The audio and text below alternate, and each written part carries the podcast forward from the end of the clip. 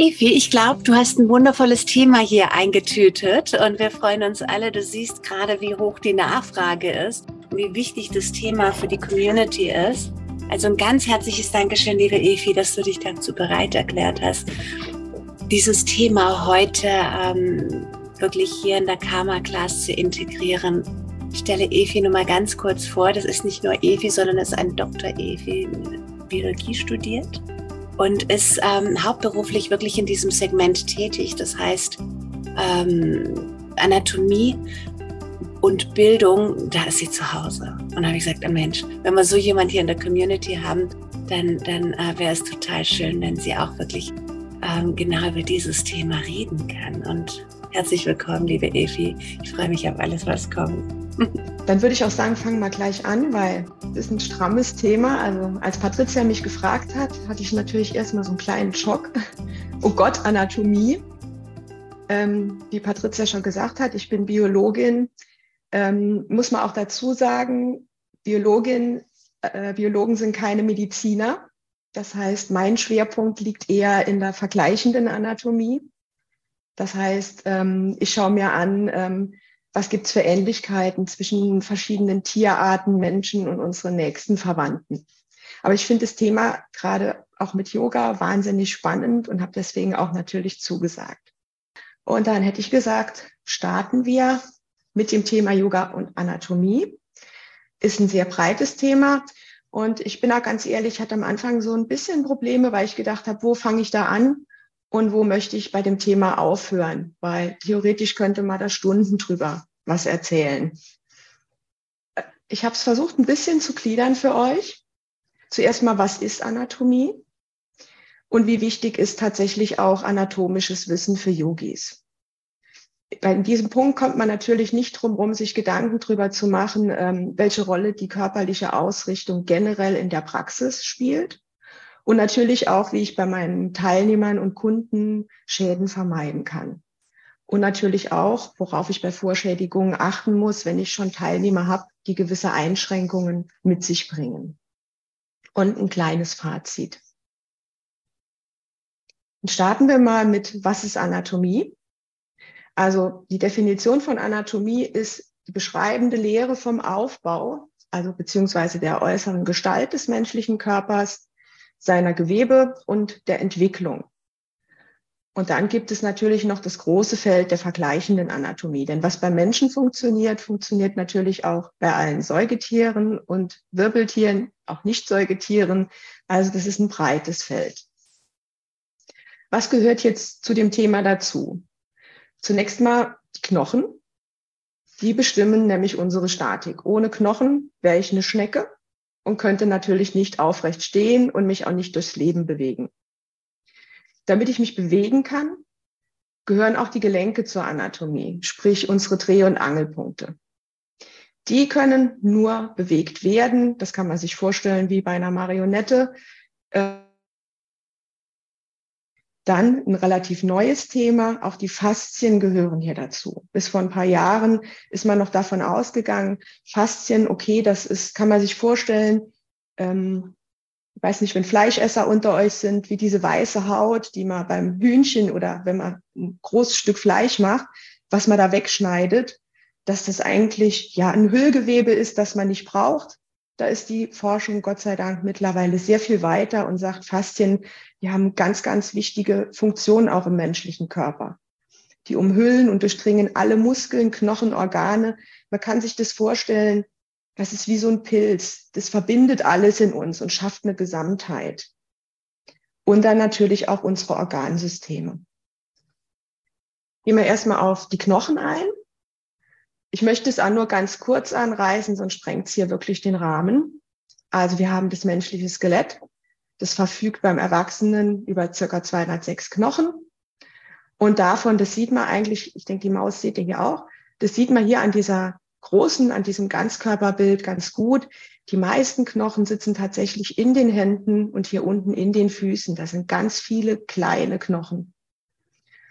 Wir haben große Knochen, und wir haben natürlich hier unsere Wirbelsäule und die beiden, die beiden Gürtel, den Schultergürtel, den Beckengürtel, die quasi unsere Extremitäten mit unserem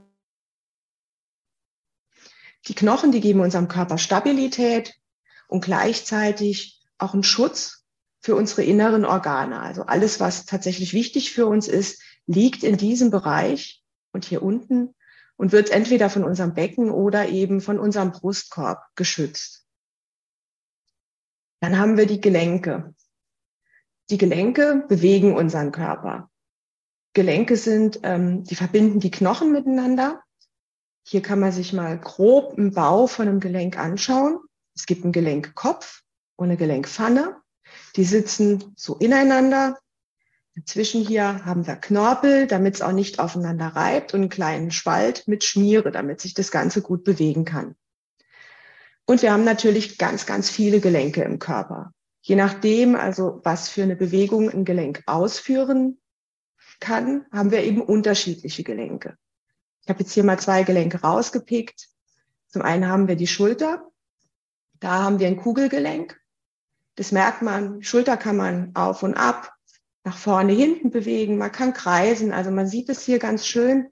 Hier ist die maximale Mobilität ist vorhanden in einem Kugelgelenk. Und wir haben Scharniergelenke. Scharniergelenke, das hat man ähm, zum Beispiel auch im Knie, die ermöglichen eine Bewegung vor und zurück. Dann besitzt der Mensch auch Muskeln. Um die Gelenke bewegen zu können, brauchen wir Muskeln. Beim Mensch sind es etwa 600 Stück, die ermöglichen eben in Zusammenarbeit mit den Knochen unterschiedlichste Bewegungen auszuführen. Man sieht es hier ganz gut am Bizeps. Also durch einen Reiz verkürzt sich der Muskel. Das heißt, quasi der gelenksnah gelegene Muskelursprung und der Muskelansatz bewegen sich aufeinander zu. Man kann sich das vorstellen wie mit einem Gummiband. Ähm, es geht zusammen. Der Muskel wird hier kürzer. Und um das bewerkstelligen zu können, brauchen wir immer zwei Muskeln, nämlich einen Spieler und einen Gegenspieler. Und hier am Arm sieht man das ganz gut. Also wenn ich meinen Arm zu mir ziehe, dann verkürzt sich mein Bizeps. Dadurch erhalte ich aber hier eine starke Dehnung im Trizeps. Und das machen wir uns natürlich, wenn beim Yoga machen, auch zunutze. Was hilft unseren Muskeln noch, dass wir uns bewegen können? Die Sehnen. Die Sehnen, das sind die Verbindungen zwischen Muskeln und Knochen. Die bewirken eben eine Kraftübertragung vom Muskel auf den Knochen. Und hier gibt's was besonders Erwähnenswertes, nämlich das Golgi-Sehnenorgan. Das, ich nenne das immer ganz gerne unser Muskel-ABS. Also das leitet dem zentralen Nervensystem zu jeder Zeit Informationen über den Spannungszustand von einem Muskel weiter, damit wir informiert sind, okay, wo, wo ist mein Muskel jetzt? Ist er kurz vorm Reißen oder ist hier noch Luft? Also Ziel von diesem Reflex ist es, die Spannung vom Muskel in einem optimalen Bereich zu halten. Und in Extremsituationen schützt er eben auch den Muskel vor Überlastung. Ihr kennt es wahrscheinlich, ähm, wenn man in eine sehr starke Dehnung reingeht. Und hier hat das Golgi-Sehnenorgan spielt ja auch eine ganz, ganz große Rolle, weil im ersten Moment ähm, meldet das Organ dem Gehirn, oh Gott, Spannung zu stark, der Muskel kann reißen. Und unwillkürlich fängt das Gehirn dann an, eine Art Zittern einzuleiten. Also wie ein ABS beim Auto, das keine Vollbremsung hinlegt, sondern bremst, gehen lässt, bremst, gehen lässt. Und so reagiert das Gehirn, indem es ein Muskelzittern verursacht, um zu verhindern, dass zu viel Spannung eben auf die Sehnen, auf den Muskel kommt und dass es hier etwas reißen kann. Wenn man das aussitzt, so nach, ist ein bisschen individuell, 90 bis 120 Sekunden hört es tatsächlich nochmal auf. Das könnt ihr gerne mal ausprobieren, wenn ihr im Krieger 1 oder so ein, so ein starkes Zittern vielleicht in, in euer Standbein bekommt.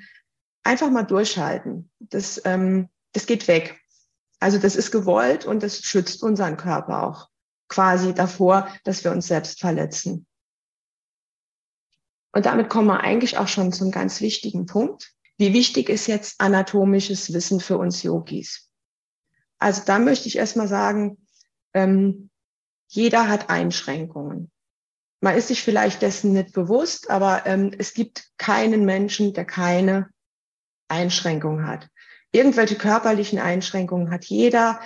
sei es rein körperlich, es können aber auch durch Belastungen wie Stress, Angst oder auch emotionale Blockaden, die können sich auf körperlicher Ebene manifestieren.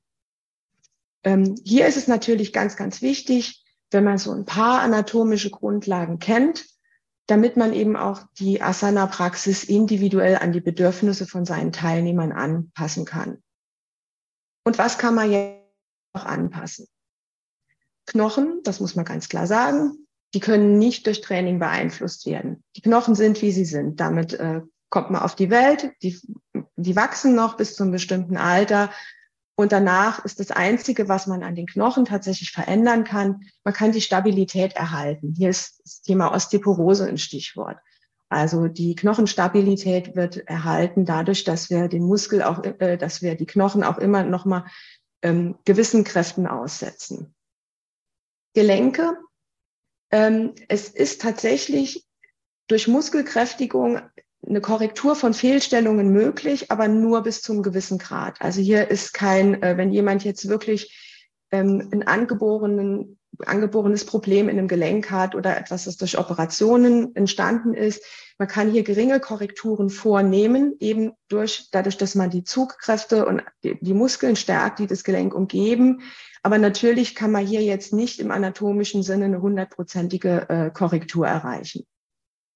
Die Muskeln die können wir kräftigen oder dehnen. Das kommt auch ein bisschen drauf an, ähm, welche Stilrichtung von Yoga man jetzt unterrichtet. Faszien, ähm, das ist noch ein relativ neuer Punkt in der Forschung. Hier ist man jetzt sehr bestrebt, auch dass man die Elastizität der Faszien erhält und dass man auch Verklebungen beseitigt. In den letzten Jahren ist ja ähm, das Thema mit der Faszienrolle, Training mit der Faszienrolle auch immer wieder ähm, thematisiert worden. Unsere Sehnen, um die sollten wir uns natürlich auch kümmern. Die erhalten eben die Flexibilität durch die Bewegung. Und heute sagt man, ähm, Bändern, Bänder, also die sollte man möglichst nicht beeinflussen. Also ich bin äh, 46, ich habe vor über 20 Jahren geturnt da war das noch gar kein Ding. Also da bei den Turnern war Hypermobilität eigentlich der Hit, wenn man ein hypermobiles Kind hat. Das hat man in Turnverein gesteckt. Die haben da ihren Platz gefunden. Da kommt man jetzt in den letzten Jahren auch eigentlich immer mehr weg, dass man sagt, man möchte eigentlich eine Hypermobilität nicht mehr fördern. Die Bänder sollte man an ihrem Platz belassen. Ähm, jetzt kann man sich noch mal vorstellen, wie mit diesem Gummiband. Wenn das Gummiband irgendwann mal überdehnt ist, dann verliert es eben auch die Fähigkeit, sich noch mal zusammenzuziehen. Und was tut Yoga für unsere Organe? Natürlich tut Yoga auch was für unsere Organe. Die werden nämlich massiert, indem wir quasi Zug- und äh, Druckkraftwirkungen und auch Rotationen quasi in den verschiedenen Asanas ähm, im Wechsel einnehmen. Welche Rolle spielt jetzt die Ausrichtung in der Praxis? Also Anatomie und Ausrichtung sind wichtig. Ich finde jedoch persönlich, das soll die Praxis nicht zu stark dominieren. Also es geht im Yoga immer auch um eine Erfahrung, also nicht nur eine körperliche Erfahrung, sondern es geht auch darum, dass Körper, Geist und Seele im, in Einklang zu bringen. Es soll eine ganzheitliche Erfahrung sein. Klar, wir üben Asanas und wollen die auch richtig machen, aber es gibt nicht die richtige Haltung, die für alle passt. Also jeder Körper hat eigene Bedürfnisse, eigene Voraussetzungen und hier sollte man auch die Stellschrauben drehen, dass man eben jeden Teilnehmer das, die für ihn richtige Haltung zukommen lässt und nicht sagt, das ist die richtige Haltung und ihr müsst es alle so machen, so und nicht anders. Wie kann ich Schäden im Yoga vermeiden? Erstmal ganz allgemein, immer aufwärmen und auch sanft vordehnen. Generell die Empfehlung, vom Einfachen zum Schwierigen hinzuüben, dass man auch ein Gefühl dafür kriegt. Was passt für mich noch und was passt vielleicht nicht mehr?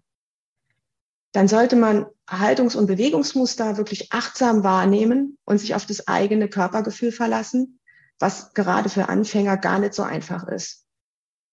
Und was man nicht oft genug betonen kann, die Basis finden. Also bei Standhalten ist es ganz wichtig, auf die Füße zu achten. Bei Entstandungshaltung sollte man die Körperrückseite im Auge behalten. ich sage immer so, ein Haus steht schlecht auf einem wackeligen Fundament. Man sollte die Atmung kontrollieren. Das finde ich auch für Anfänger ganz, ganz wichtig. Wenn man anfängt zu hecheln, dann ist es einfach zu viel, zu schwer. Dann sollte man vielleicht einen Gang runterschrauben. Und man sollte eine Asana generell versuchen, genauso achtsam zu beenden, wie man sie auch eingenommen hat. Ich möchte jetzt noch ganz schnell, ich, wie gesagt, ich muss ein bisschen Gas geben.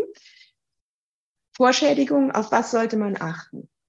Also, ganz grob gesagt, die Standard, was man so in jeder Yogastunde findet. Es gibt Bandscheibenvorfälle, das heißt Gewebe zwischen den Wirbelkörpern wird gequetscht und tritt raus. Das kann Nerven reizen.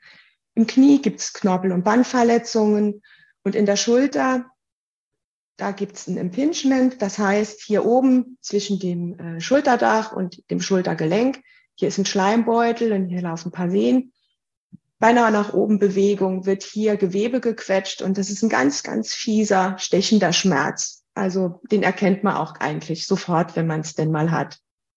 Was gilt für Bandscheibenvorfälle? Generell starke Vorbeugen vermeiden. Kniebeugen, dass der Rücken mehr Länge hat.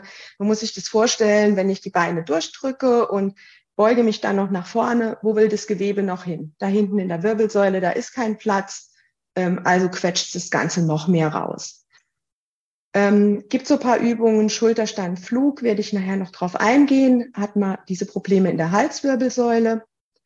Ähm, das ist auch so ein Thema, weil viele drehen aus der Lendenwirbelsäule raus. Hier ist es wirklich wichtig, sich aufrecht zu halten. Die Rotation im Drehsitz sollte aus der Brustwirbelsäule erfolgen und die Brustwirbelsäule ist eben weniger mobil als eine Lendenwirbelsäule. Da ist einfach nicht so viel an Drehbewegung drin.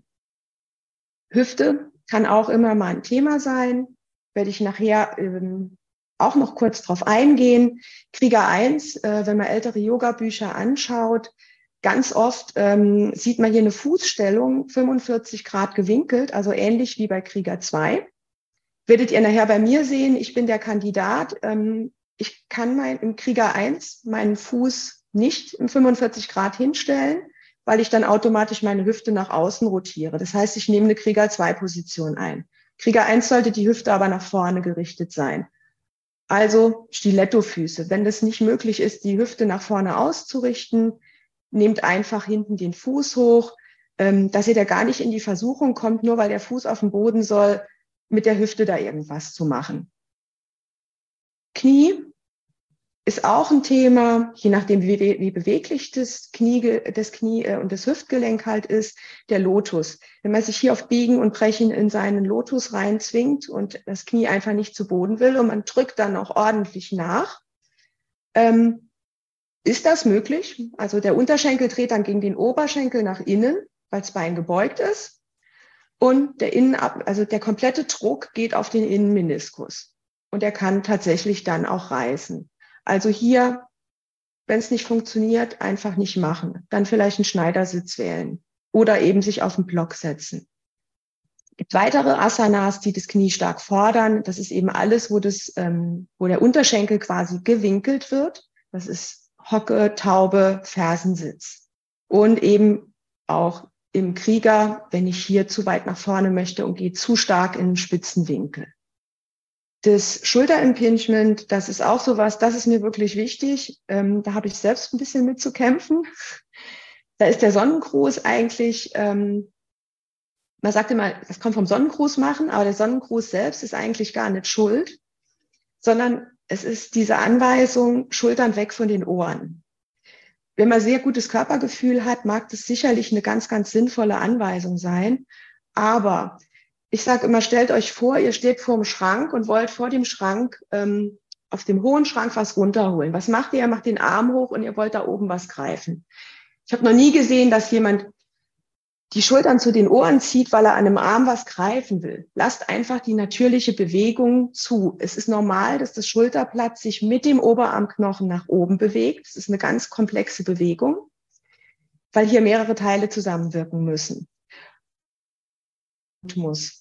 Wenn man jetzt aktiv bei dieser Bewegung die Schultern ganz feste nach unten zieht und gleichzeitig den Arm nach oben reißen will, passiert eben das, was ich euch eben gezeigt habe. Ihr klemmt Gewebe ein zwischen eurem Schulterdach und eurem Oberarm. Also für einen Teilnehmer mit gutem Körpergefühl gerne Schultern von den Ohren weg, Schultern nach hinten, aber generell für einen Anfänger ähm, ja, würde ich eher vorschlagen, dass man so eine, ihr hebt was von einem hohen Schrank runter Bewegung ansagt. In meinem Fall beim Sonnengruß, ich ähm, sage tatsächlich in den Standhaltungen relativ wenig dazu an. Äh, eine klare Anweisung wäre, die Oberarme nach außen drehen, Achselhöhle nach vorne richten, um mehr Raum zu schaffen und die Kompression zu vermeiden. Aber meine Erfahrung ist, dass das ein, gerade ein Anfänger sehr stark verwirrt, was man hier alles erzählt. Da fehlt in der Regel das Körpergefühl. Beim herabschauenden Hund ist es ein bisschen einfacher. Ähm, wenn man hier die Anweisung gibt, ähm, Arme nicht überstrecken, Zeigefinger feste in die Matte schieben, dann erreiche ich in meinem Schulterbereich eben genau das, was ich versuche im, im Arm hoch zu erklären. Fazit. Also Asanas generell entstehen im Wechselspiel aus Bewegung und Atmung und sie verändern sich stetig. Von Mensch zu Mensch, manchmal auch von, von Yogastunde zu Yogastunde. Die Korrektur von uns aus, also von außen, von uns Yogalehrern, die kann vor Verletzungen schützen, kann, aber wir sollten niemals den Anspruch haben, dass wir jetzt jeden Teilnehmer hier perfektionistisch in eine bestimmte Position reinzwingen wollen, weil das im Lehrbuch nun mal so aussieht. Und jeder Körper ist anders. Das wirklich kann man nicht oft genug sagen. Yoga findet auf der eigenen Matte statt. Jeder Körper ist anders. Jede Yoga-Praxis ist individuell. Und eigentlich sollte man sich als Lehrer auch tatsächlich auf jeden Teilnehmer individuell einrichten und mal genau hinschauen. Wow, das waren wundervolle Impulse für einen besseren, ausgebildeten und selbstbewussteren Unterricht dank deiner Yoga-Anatomie-Ressourcen. Evi, du bist ab sofort dafür bekannt, die Anatomie zu vereinfachen, damit jeder sie verstehen und auf das eigene Yoga anwenden kann. Vielen herzlichen Dank dafür.